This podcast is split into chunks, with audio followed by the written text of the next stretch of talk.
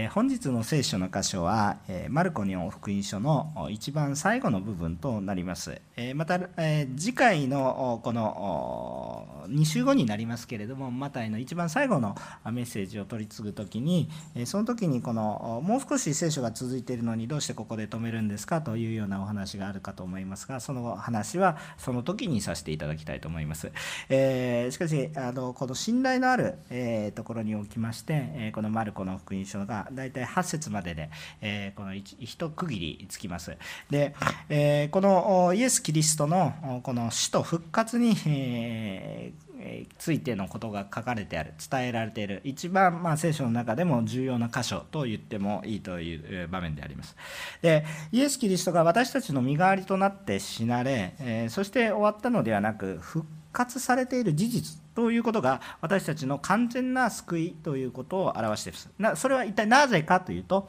えー、私たちの人生が死で終わっているのであるならば結局罪の影響を受けて罪の中にとど、えー、まっているということを感じさせるものですけれども、えー、私たちが生かされ、この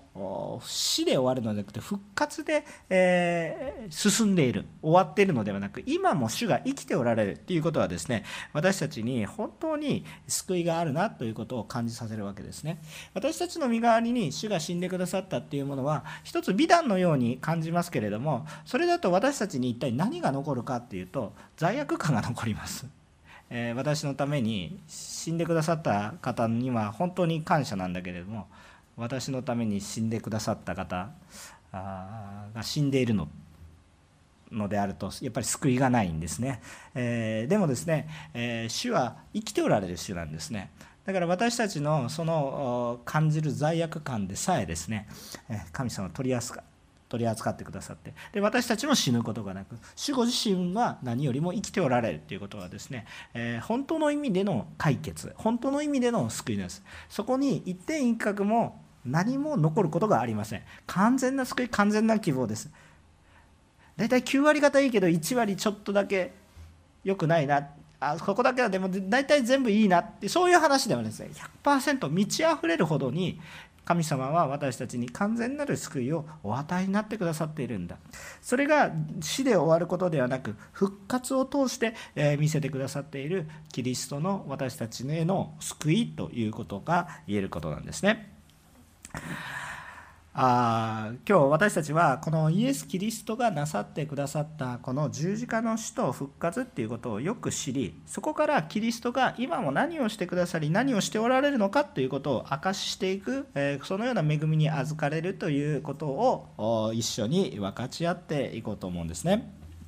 でまず、え1番目3つのポイントで話すんですけれども、え今日私たち皆さんにお伝えしたいことはまずイエス様がなされたことをよく見ましょう。この見るっていうのはただ傍観して、え眺めているのではなく体験してくださいということですね、えイエス・キリストがなされたことをよく見ましょう。体験する恵みに預かりましょう。イエス様を体験する恵みに私たちは預かりたいんだということを言いたいと思います、えー、今日の本文40節41節このように書かれてあります。ました。女たちも遠くから見ていたがその中にはマグダラのマリアと小ヤコブヨセの母マリア、えー、サロメがいた。イエスがガリラにおられた時イエスに従って仕えていた人たちであった。この他にもイエスと一緒にエルサレムに登っていた女たちがたくさんいた。前回も少しこの場所をちょっと読んだんですけれども、えイエス様の十字架刑にあたってはイエス様に従っていた人たちは基本的たくさんいたんですけど多くの人たちは散らされてしまいました、え、ついてくることもできませんでした。あそしてこのイエス様に従っていた人たちっていうのはあこのイエス様の十字架を止めることもできません。自らイエス様がやっぱりこれは必要だと思って、えこれに従順されていることですから止めることもできない。また止める実力もありませんでした。そして多くの人はあそのような苦しい状況の前に逃げるほかなくてえ弟子たちもほとんどいません、えーまあ、別の聖書の箇所を見てみるとヨハネが近くにいた可能性はあるしペテロもやってきたけれども結局は逃げてしまうという形になってしまいました。ほぼほぼ皆さんが逃げているそういうような状況。現実があまりにも苦しくて直視できずそして自分たちにもできることもなくいてもいなくても同じなのでどこかに散ってしまっているそのような状況の中にありました。しかしそんな中でも遠くからではありましたけれども女たちがちゃんとイエスのことがどうなるのか一部始終をま見ていたよく見ていたということが聖書には書かれていますえこの女性たちは社会的には力がない人たちです。えー、女性が社会的に力がないのでこの時代の中において女性たちが何かこの影響力を発揮する何か政治を動かしていくあ発言力があるそのような力がない、え時代でしたあ当時この人たちには何も見ることしかできない状態だったんですけれどもあイエス様のなされたことはこの女性たちはよく見ていました。そしてこの女性たちはこのイエスの死にあたって、まあ、さ結果このイエスをよく見ているがゆえに、えー、結果的にはあこのイエス様があどのようなことがなされるのかまた主がどのように働かれていくのかっていう神様の憐れみや奇跡をたくさん体験していくことになります。結果としてはそのようになります。さあどのようなことが体験されていったかというのが42節から46節にちょっと書かれてあるんですがちょっとお読みしていきます。さてすでに夕方になっていたその日は備え日。すなわち安息日の前日であったので有股屋出身のヨセフは勇気を出してピラトのところに行きイエスの体の下げ渡しをお願い出た。ヨセフは有力な議員で自らも神の国を待ち望んでいた。ピラトはイエスがもう死んだのかと驚いた。そして百人隊長を呼びイエスがすでに死んだのかどうか尋ねた。百人隊長に確認するとピラトはイエスの遺体をヨセフに下げ渡した。ヨセフは天布を買いイエスを下ろして天布で包み岩を掘って作った墓に収めた。そして墓の入り口には石を転がしておいた。アメン。こう書かれてあるんですね。この女性たちは主の憐れみを体験していきます。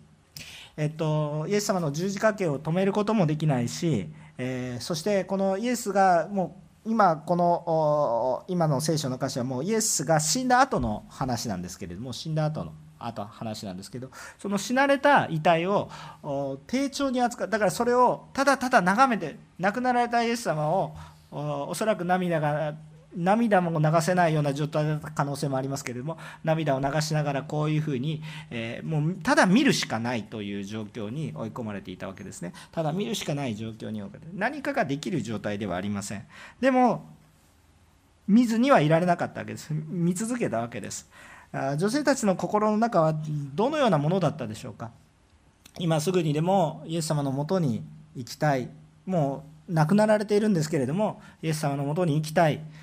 えー、本当に衣にでもこう衣をかぶせてあげたい。だって裸で死んでらっしゃるわけですからね。こう覆ってあげたい。あまりにも無残な姿でさらされている、えー、そのような状況をがやっぱりままならないわけです。もうもう別に亡くなったことをどうにかすることはできないけれどももう血だらけで流れていてえそして汚い姿で、えこうあざけられた姿で十字架にかかっているその姿を見ながらなんとかなんとかしてあげたいと。そういうもん。でも何もできないんですよ。兵隊がたくさん囲んでいます。女性たちが人の前に出ていくことも許されないようなそういう時代です。でどうどうしたらいいかっていうところがあったと思います。イエス様を丁重に扱いたくても何もできない女性たちでしたがその彼女たちの目の前で主は不思議な必要を満たしていかれます。そのところで神様が用いられたのが有股屋出身のヨセフ。それとローマ兵の百人隊長です。でこのローマ兵の百人隊長はイエスを十字架刑にかけた、まあ、ある意味張本人と言いますとあれなんですけど形上の形式上の張本人とも言えると思います。それは一体何かっていうと十字架刑の現場の指揮官だと見られるからですね。えー、つまり、えー、まあ、ピラトの判決でそういうふうになっていますけれども実際に現場の指揮ピラトがその、ね、十字架につけるわけではありません。現場の指揮です。実際にする人はまた別の人がするわけですよね。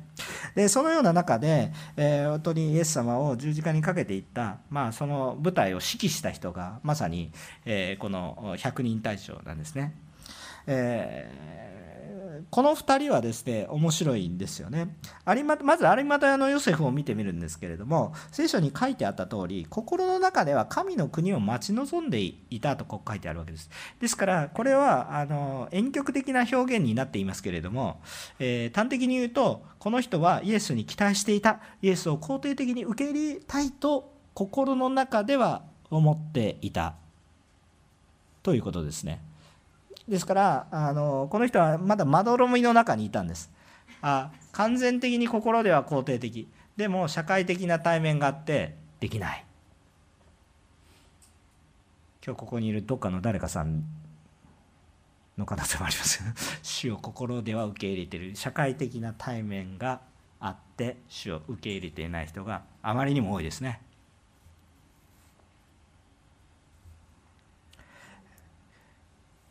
でも勇気がないんですよ。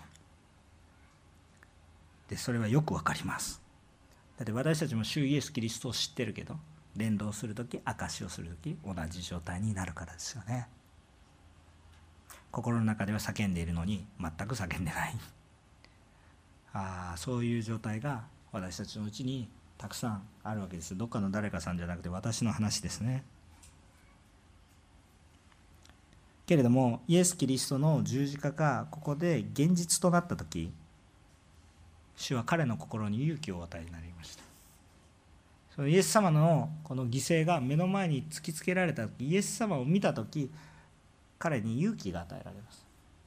私たちが伝道するさまざまな思いやもしくはイエス様をもう信じる私はクリスチャンですと宣言する洗礼を受けるこの勇気が湧くのはイエス様を見る時です。イエス様を見ないと根本的に何をしていてもやっぱり逃げてしまいます。弟子たちを見てください。逃げてしまうんですね。このヨセフも同じだったわけですけれどもしかしこのイエス様の十字架を主の憐れみによって目前に見た時に初めて気づける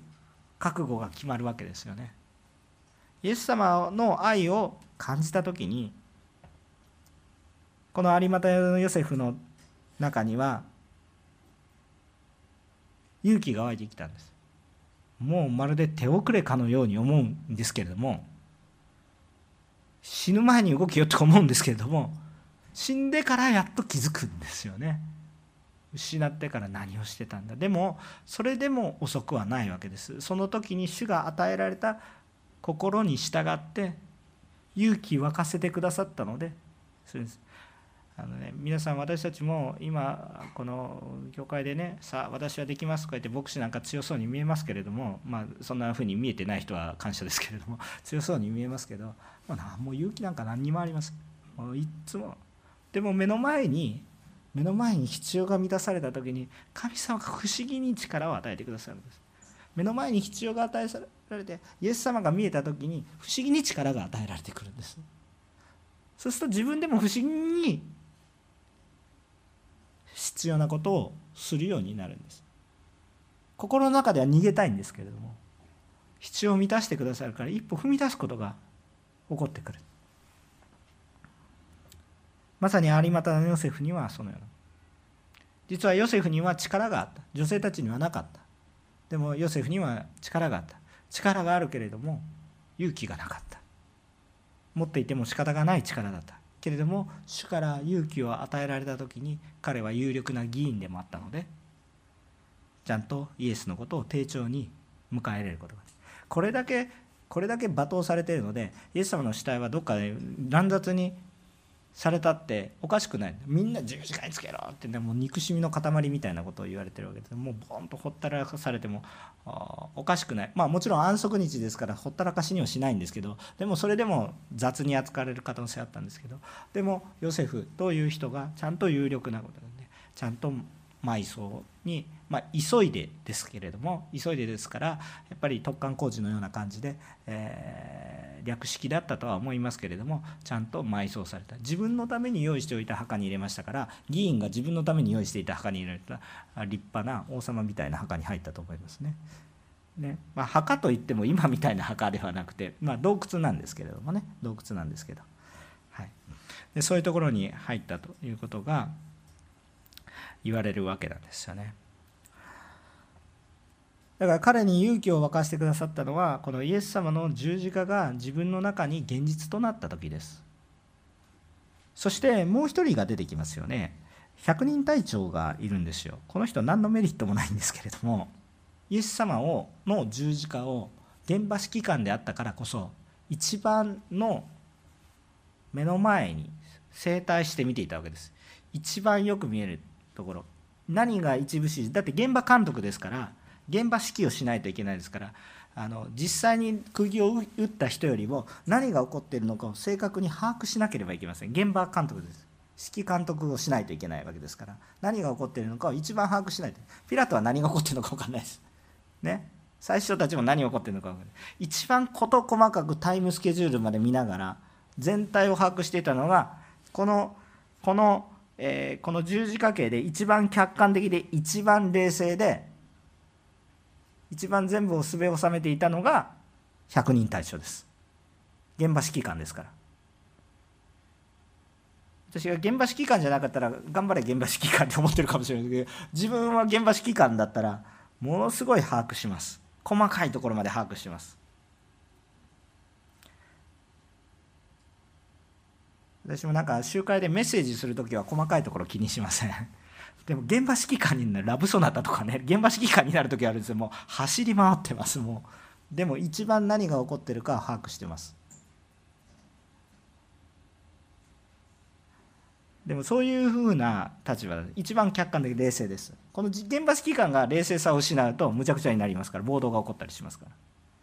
でこの現場指揮官は一番冷静に全てを把握しながら何を見たんですか？イエス・キリストの十字架を見ました。その結果今日の箇所ではないんですが今日の箇所の1個前ですけれどもこの百人隊長は正面に立っていた39節なんですが正面に立っていてこの方は本当に神の子だったって告白してるんです。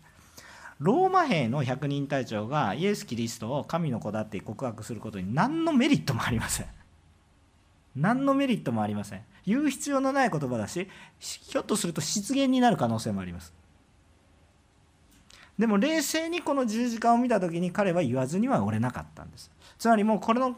彼の心の中には神の子を扱わなければならないという思いと神の子を殺してしまったというもう彼にしかわからない思いがあったと思いますねもうそれはどういう、まあ、もちろん命令に従ってやったんですよ命令に従って彼は忠実に命令に従った良い兵士だわけなんですけれどもしかしただ命令には従ったんだけれども忠実にちゃんと物事を忠実にやったが上に神の子を殺すことにまず加担したということに対して彼は今どういう気持ちだったかなというふうなことを思うんですよね。でもこの彼が彼がピラトに報告しそして有股屋のヨセフに遺体を下げ渡すことをピラトに報告しに行きます。当然聖書にはそのことがどういう思いを持ってというようなことは書かれてはいないんですけれどもいかれいないんですけれども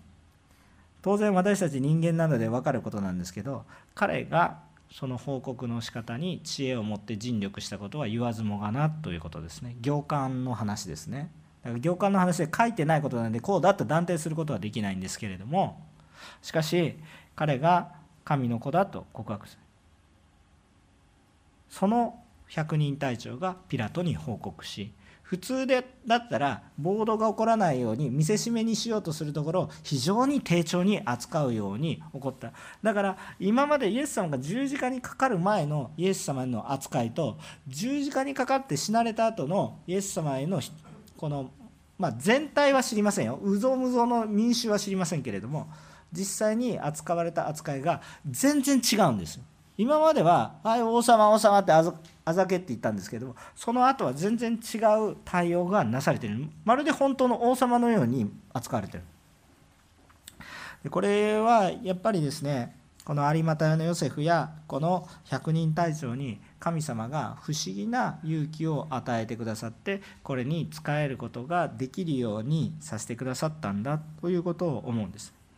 女性たちの立場からすると何もすることができなかったんですが本来女性たちがしたいと思っていたこと自分たちにしたいと思ってできるけれど人間的にはできるけれども実際的には社会的にはできないさまざまなことがあったんですけれども自分たちはできなかったんだけど神様が不思議と力のある人たちを動かしてその願いを聞き入れた。女性たちにとっては何もできなくて見るしかできなかったんですけれども大きな慰めになったんだということを感じさせるものであります。これは神様が生きておられるんだということを感じさせられるものです。先ほども私たちイスラエルのために祈りましたけどじゃあ私たちイスラエルに行って「はい戦争やめなさい喧嘩やめなさい」と言えるんでしょうか。何もできないわけです。何もできない見ていることしか本当に実際にはできない。本当に愚かなものだし、えー、それが愚かだと分かっていても止めることもできないしえ本当の神様の御心はどこにあるのかっていうのも明確には分からない。そのようなものですけれども。でも私たちは祈るんですよね。でも主が不思議なことをなさることを信じ祈り続けるものでありたいそれを見続けるものでありたいしまた目の前のことに対しては対処していきたいと願うわけですね。でこの中で百人隊長がピラトに報告しに行きます。えー、44節ですがピラトはイエスがもう死んだのかと驚いたとこういうふうに出てきますね。で100人隊長が呼ばれるわけです。でそこで報告がなされるんですがこのピラトの許可が出るときにそのあのピラトがこう早く死んだことに驚くんですね。なんでかっていうと、まあ、実際には十字架刑が始まって6時間ぐらい経ってるわけですがあしかし驚いてるんです。なんで驚いてるかっていうと、えー、十字架刑っていうのは長く苦しませるために特化したあこう非常に、えー、苦しませるための死刑です。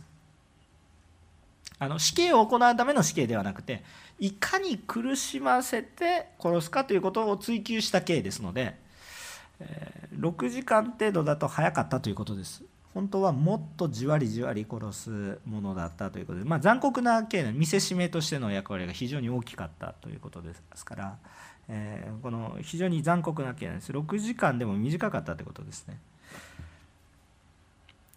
だから通常より早かったんで驚いたんです。でこれはイエス様が弱かったということを意味しているわけではなくて何を意味しているのかっていうとこれは命は神様のものですよということを私たちは知る。普通はこれぐらいの時期でも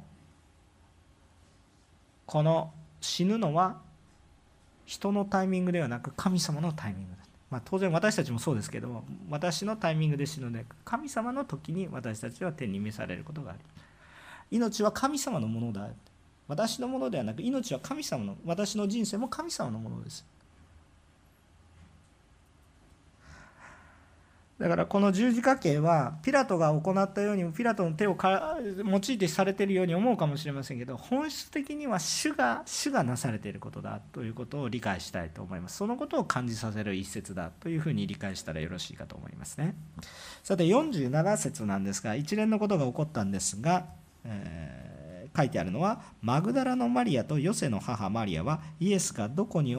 収められるかよく見ていた一部始終をよく見ていたんだということですね。このように神様が不思議な導きと満たしによってそんなねこのお墓なんてすぐ用意できないですよ。横浜のり協会のお墓用意してもう契約がこの前なされたんですがその報告しないといけなかったんですけど あの契約場所の契約が終わったんです。先週の土曜日なんですけれどもようやく終わって終わったんですけどその契約に3年とか4年かかってますね。そんなお墓なことなんてすぐパーンとかってできることじゃないんです。もちろん個人的なことだったら早くできるかもしれませんが。しかしもう昨日の今日ですぐお墓なんてできないんです。あと何時間であと3時間でお墓用意しましょうでできないわけですよ。でも神様が本当にヨセフという人を与えられてそれを準備させられましたよね。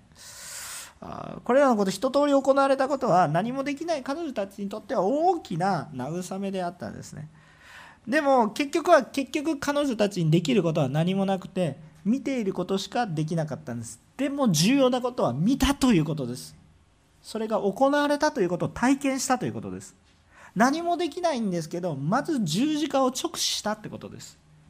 そしてイエス様の死をちゃんと直視したってことです。何もできないんですけどそれを受け止めたということですね。これが非常に重要なことです。で私たちっていうのはすぐ自分が何をすべきか自分が何をすべきかっていうことを考えるんですけど具体的に自分が何かをするという以前にまず神である主が何をなさっており何が起こっているのかということを私たちはまず知ることが大切ですしっかりとそれを受ける自分が今何をすべきかということよりも主が何をされているのかということをまず見ることが大切です。そこから初めて私たちの生き方が分かってくる。まず神様を見る。主が何をなさっているのかということを見ることが大切。彼女たちは何もできなかったんですけどイエスが死なれたっていうことを現実的に肌で感じたんです。その中で自分には何もできないけれども主は不思議な導きを通して慰め憐れんでくださっている。でもいまだに何もできないけれども不思議な慰めもあった。でもまだ何もできない。でも見続けてるんですね。しっかりと。しっかりと。どこに収められたか。見ていた。よく見ていたということです。私たちもキリストをよく見る必要があります。だかぼんやりと見てるんじゃなくて現場に行かなくてぼんやりと見てるんじゃなくてちゃんと体験していくことが大切です。私の今日の生活の中に今日私の人生の中にそして私の心の傷の中にキリストなんかぼんやりと認めてるんじゃなくて現実に私のために死なれたイエスを直視していくことが非常に重要なことですね。2番目のポイントなんですが動かせない石の前に立つ希望と信仰を持つことが大切です。動かせない石の前に立つ信仰と希望が重要ですということですね。それを持ちましょうということですね。1節から3節ですね。さて、安息日が終わったので、マグダラのマリアとヨセヤコブの母マリアとサロメはイエスに、え、油を塗りに行こうと思い、香料を買った。そして、週の初めの日の早朝、日が昇った頃、墓に行った。彼女たちは誰が墓の入り口から石を転がしてくれるでしょうかと話し合っていたと、こういう状況ですね。イエスは3日目によみがえるとおっしゃっていたんですけどその出来事が起こってくるわけです、えー、まるでなんか復活祭の時にある話をすべきメッセージかもしれませんが、えー、女性たちはあこの3日目の朝に、えー、彼女たちができる行動の一番早くで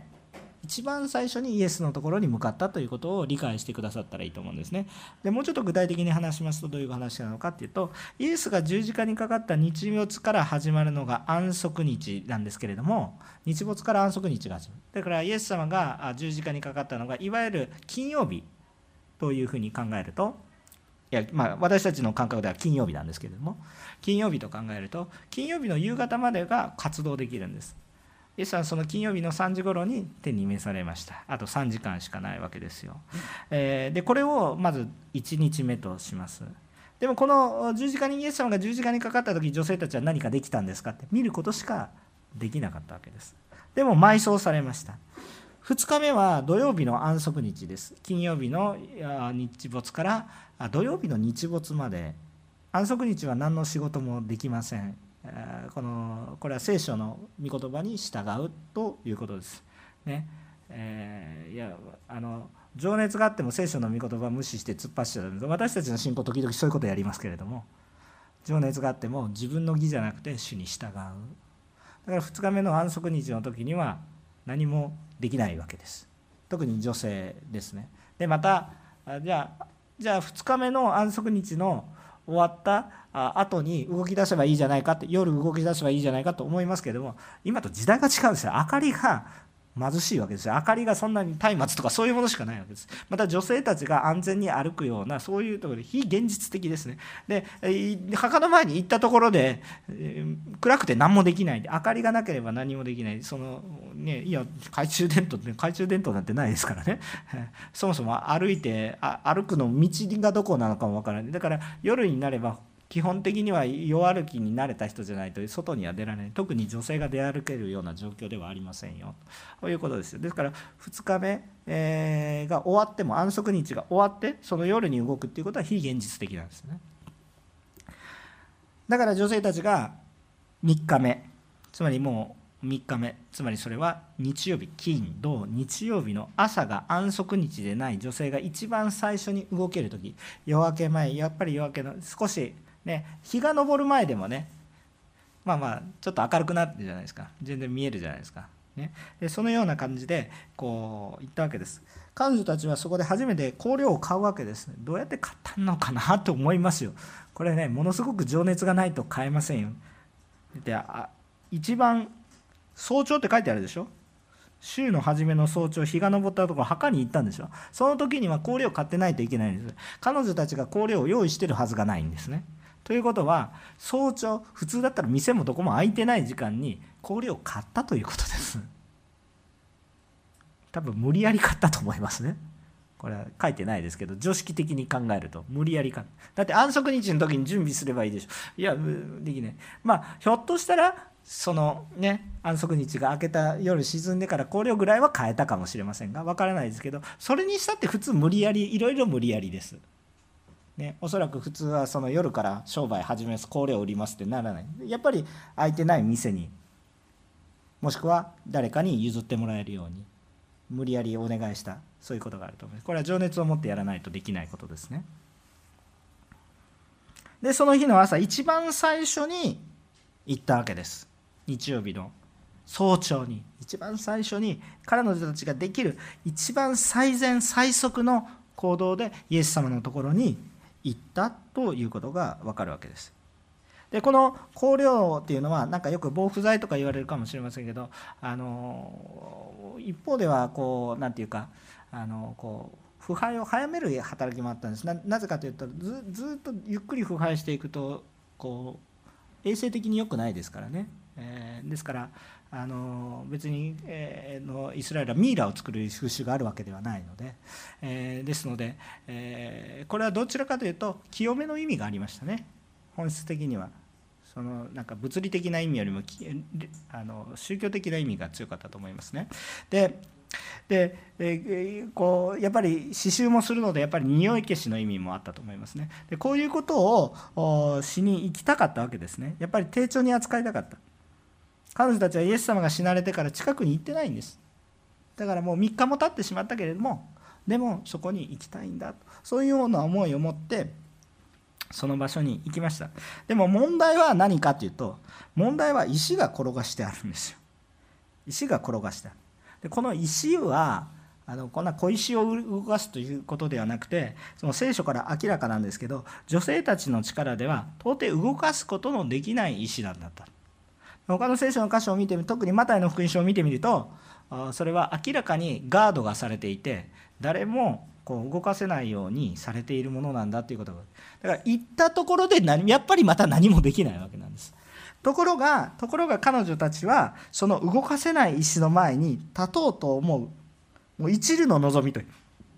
もう何もできないんだけれどもまず行かないと始まらないからまずそこに行ってみたんですよね。もう言っても仕方ないんです頭で考えると言っても何もできません。何も変わりません。兵士たちが守っています。兵士たちがいなかったとしても自分たちの力では動かせません。誰も手伝う人なんていません。あのイエス様にちょっと関わりたくない イエス様に誰も好き好んで助けてくださいって。たくさんのお金払えばお金持ちだったらできるかもしれませんけどそんな有力な力がないわけです。でどうしたらいいかわからないけどとにかく行ったんですね。自分たちにできる準備をして行ったわけです。なんとかならないかな。でも分かんないけどとにかく行ったんです主に示されていきました。イエス様に対する思いだけは確かだったんです。でもそれだけです。他何にもありません。ところが神様は不思議なことをなさるんですね。実際に4節行ってみるとどうなりますか？4節。ところが目を上げてみるとその石が転がしてあるのが見えた。石は非常に大きかったとこう書いてある。石が転がしてありました。実はこのマタイの28章には詳細が書かれてありますけれどもこれは神様が見つかりを使わしてその万兵を追い払いそしてそれを動かしたということが記録されています。それはマタイの福音書にもう少し詳細が記録されています。これは不思議なことですね。じゃあこのことこの体験を私たちはどのように、えー、理解していけばよいでしょうか。私たちの信仰生活の中でも私たちの目の前にある苦しみや罪死というようなものを前にする時まるで動かない石に手を置くような感じです。動かない石を動かそうとするようなものです。もう動かない石を動かそうとする時に何が私たちの中に苛われますか絶望感が湧いてきます。動かない石を動かそうとしてもどうどうするんですかって言ってもうもう疲れてきますし。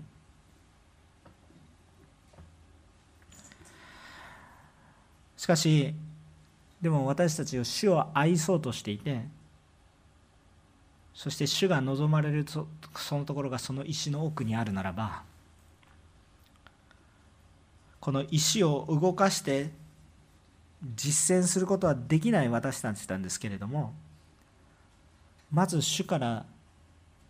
思わされていることがあるならばそこに立ってみるということが大切です。結果的に私たちができることは何もなかったんですけれどもしかしそこに行って何を体験するかというと主の働きを体験します。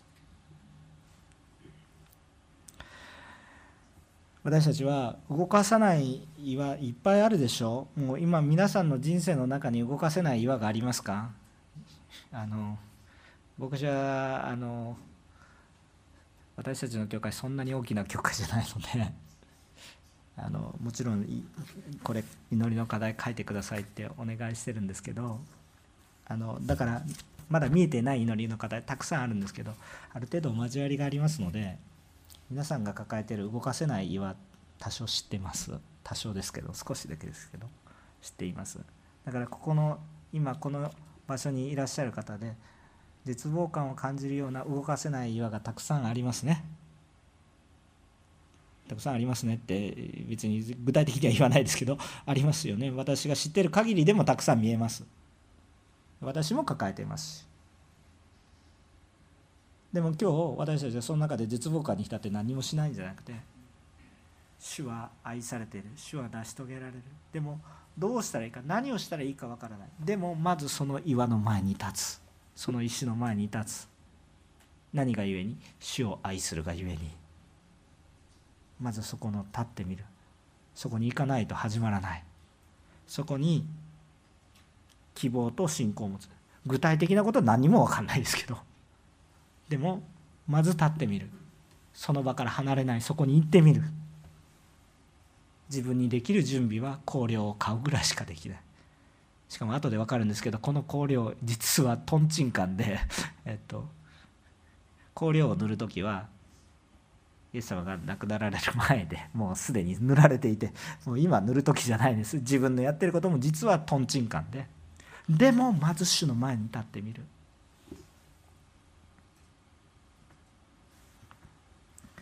彼女たちは現実的に難しいと思ってもまず主のところに立ちました。すると主を体験しました。私たちにも同じことが起こることを信じます。最後3番目です。キリストの復活を体験し生きる使命を回復しましょう。キリストの復活を体験し生きる使命を回復したいと思います。5節から8節なんですけれどもこう書いてありました、ま、墓の中に入ると真っ白な衣をまとった青年が右側に座っているのが見えたので彼女たちは非常に驚いた。青年は言った。驚くことはありません。あなた方は十字架につけられたナザレ人イエスを探しているのでしょう。あの方はよみがえられました。ここにはおられません。ご覧なさい。ここがあの方の収められていた場所です。さあ行って弟子たちとペテロに伝えなさい。イエスはあなた方より先にガリラへ行かれます。前に言われた通りそこでお会いできますと。彼女たちは墓を出てそこから逃げ去って震え上がり、え気も動転していたからである。そして誰にも何も言わなかった。恐ろしかったからである。とこう書いてありますね。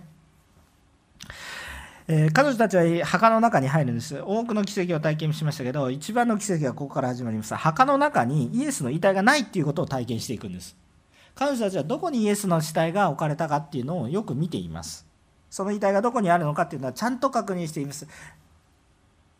よく見た、ね、その墓に石が転がされるところまでよく見ているということです。どこに収められたかしっかりよく見ていたと書いてあったじゃないですか。だからよく見ていたんです。だからないんです。ところが青年が1人いるわけです。ちょっと尋常じゃない青年が1人立っているんです。ちょっと普通じゃない。普通じゃないということはなんかもうこう良すぎて普通じゃないという感じですね。なんかなんか上品なとかいうレベルを超えてもなんか人間じゃないけれども人間じゃないぐらいのこう神々しさというかそういうものを持ったその青年に出会ったということなんですね。でヨハネの福音書によるとこのこれは見つかいなんですけどこの見つかいだけではなく復活したイエス様にも彼女たちはお出会いされたということがヨハネの福音書には、えこう記録されています。でそこでイエスの死からの復活が明言されているわけなんですね、えー、あなた方は十字架につけられたナザレ人イエスを見てる。人としてのイエスだけを探してる。でもその方はもういませんよ。ここにはいらっしゃいます。よみがえられましたよ。イエス様の復活が宣言されるしそこにもういないんだっていうことがはっきりと分かるわけ。でそしてそれだけではなくてですねこの復活を知らせなさい。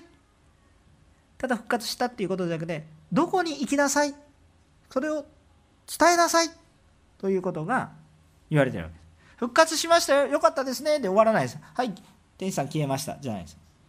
だからあなたは復活されたことを告げて弟子たちにどこに行きなさいと告げなさいという使命が与えられてるんですね。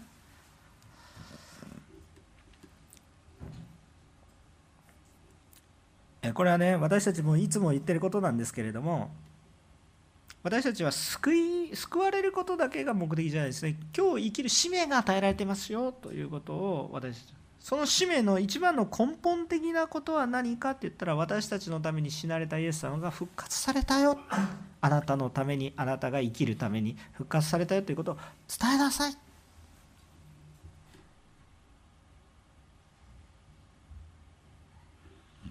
そういうことが体験させられたわけです。ところがねこの女性たちはどうなったかというと何もできないんですよね。何もできないんです。気が動転していたから。そして誰にも何も言わなかった。恐ろしかったからであると。墓は出られたんですけど、まあ、そこまでだったんですよね。まあここでマルコの福音書のいわゆる全く疑問のないところはここで終わるんですけれども他の福音書そしてまたマルコの福音書の補足が続きますけれども結局この女性たちは伝えないんじゃなくて伝えたんですね。伝えることになりました。この場所で彼女たちは、えー、自分の力では何もできなかったわけなんです。でもこれは神様の姿を体験した時神様のことを体験した時の私たちの正直な反応です。正直な。皆さんもあまりのことが目の前でドーンと起こるとはいすぐ理性的に反応しますかってできないです。圧倒されます。混乱します。で物事言われてるんですけどつながらないです。あまりのことに気が動転してしまいます。私たちは神様の素晴らしい栄光を受けてもどうしたらいいかわからないようなものです。まさに彼女たちは本当にこの復活の主をなんか迷信だとかなんか気がおかしくなったとかそういう感じで考えたのではなくてまさに体験したんです。だからこんな反応です。あまりにも大きなことを体験すると何にもできないっていうのが人です。悲しいことでもあんまり悲しい時ってその時涙も流すことができません。嬉しいことでもあんまり嬉しいことだと実感が湧きません。後になって分かってきます。後になって行動が出てきます。ですからこれは本当に大きいことを彼女たちが体験したんだということになります。女性たちは神に対して希望と信仰を持って墓に出向いたと思います。愛愛を持ってそこまで考えていなかったかもしれない。なんとかなるんではないかという希望。そして神様がいらっしゃるんじゃいらっしゃるならばなんとかなるんじゃないかなっていうそういう信仰。でも基本的にはイエス様のところに行こうという愛が優先していたんですけれども結局は神の愛の技がなければ結局何もできなかった。彼女たちのしたことってほとんど何もないんですよね。もう言っただけなんですよね。言っただけなんですけど言ったんですよね。これが大きいことですけど。信仰を持っていったということが大きいことですけど実質上何もできなかったです。香料を塗ることもできなかった。香料を買ったこともまあ、大変苦労してされたかと思いますけれども結局それだって塗れる塗れ結局塗ってないんですよ。買わなくてもよかったんです。塗れないし主はそんなこと求めてないし。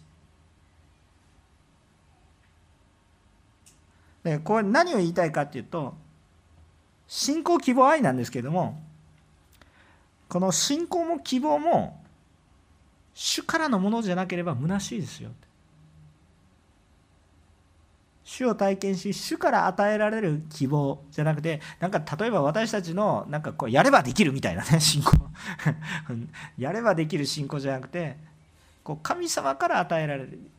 ものね。ただやればできるっていうそういうそういうなんかそのなんかただの励ましそれはあんまり意味がないんです。なんとかなるだろうっていう楽観主義でもないんですこの希望っていうのは。神様から与えられる信仰と希望であるならばそこに神様の愛の技がなされて何にも彼女たちは何かができたわけではないんです。何にもできなかったんだけれども彼女たちは神様を体験し救いに預かってきます。そして何にもできなかったんだと思ったんだけど彼女たちは一番世界でしなければならないことこの世で一番しなければならないことを最初に行う人たちになります。何をするんですか？もちろん本質本格的には精霊様が下ったからですけどもイエスは私たちのために死なれよみがえられたということを弟子たちに人に最初に伝える。最初にそのこと見つかいが伝えてる人に最初に伝えるのはこの女性たちです女性たちは何の力もなかったし何も成し遂げなかったんですけれども世界で最初に福音を伝える最初の人たちとなります。不思議なことですね。さあ長いメッセージ何を伝えたいか。私たちもイエス様の十字架を体験していきましょう。よく見てその復活を体験した女性たちが自分の力では何もできないのにもかかわらず主の働きのことを担っていきました。主の働きを伝えるものになりました。主の道路者となっていきました。何かができるからではなく自分の力ではなく私たちはだから私たちも主を体験しましょう。私たちも主を体験するんです。どうやって体験したらいいんですか？動かない岩の前に立つんです。でも主によって示された。今日皆さんの中にも動かない岩いっぱいあります。単に目標的なことじゃなくてその人を愛するがゆえに主の愛がそこにあるからそこに行かないといけないという岩があります。ただなんか自分の野望のために欲望のためになんかできないことをやりましょうというそういうのではありません。誰かのために愛するために犠牲を払ってでもできないようなこと。でも愛するがゆえになさなければならない。そういうさまざまなこう岩がありますね。でも今日も動かない岩に手を置きもう行くしかないですけど手を置き主に祈ります。私は癒すことも回復することもできない。もうもはや手遅れ。のようなことです。でも主を思うと行かないとなと思わせるところには主から与えられる信仰と希望を持っていくんです。で何にもできないけど行くんです。失敗もあるかもしれません。この時みたいにジャストタイムでバーンとなるかもしれませんしそうではないかもしれません。でも行くんです。でもその時に何を体験するんですか？私がやったった私が頑張ったではないんですけどそこで主が何をなさっているかを体験しそれを語ってください。私たちが伝えるのは私が頑張りましたっていう頑張りを伝えても仕方がないです。誰も励まされません。あそうですかって言われたけど主が何を成してくださったか。イエス様は今日も生きておられます。このイエス様は私たちを今日も救ってくださる主です。今日も何もできないと思っている私たちにも主を体験してくださる体験させてくださる方です。主は何もできない女性たちを通して初めてイエス様の復活を人々に伝える役割を果たさせてくださいました。この後主の復活を豊かに伝えていく伝えていくのは弟子たちの働きとなっていくのが使徒の働きを通して見えます。でも何か力のあるように思える人たちだけではなく本当に力のある技は主を体験した私たち一人一人にあります。だから今日私たちはこのキリストの死による救いと復活の希望を抱いてください。この主が働かれるのは手遅れはありません。そして主が働かれる時に動かない石が動きます。でも私が何かできるわけではありません。自分の力で何かできるわけでもありません。私が皆さんのために祈ったからすぐ何かが変わるわけではありません。何か私の私の力で何かができるわけではありません。でも主を信じてそこに居続けてください。主が示される場所に行く。主が示されるところ。主の本当に迫りがあるところに行き今日私がとんちんかんなことかもしれない。濡れない香料を買っていくかもしれません。とんちんかんな慰めをするかもしれません。でも主が与えられるところに行ってそのところで主がなされることをよく見てください。主がなされることをよく見てそれを伝えてください。驚くべき宮座が私たちの中に起こってくることを今日も主の皆によって信じその主は今も皆様と共におられ生きておられる主であることを信じます。豊かに主を体験しましょう。お祈りをいたします。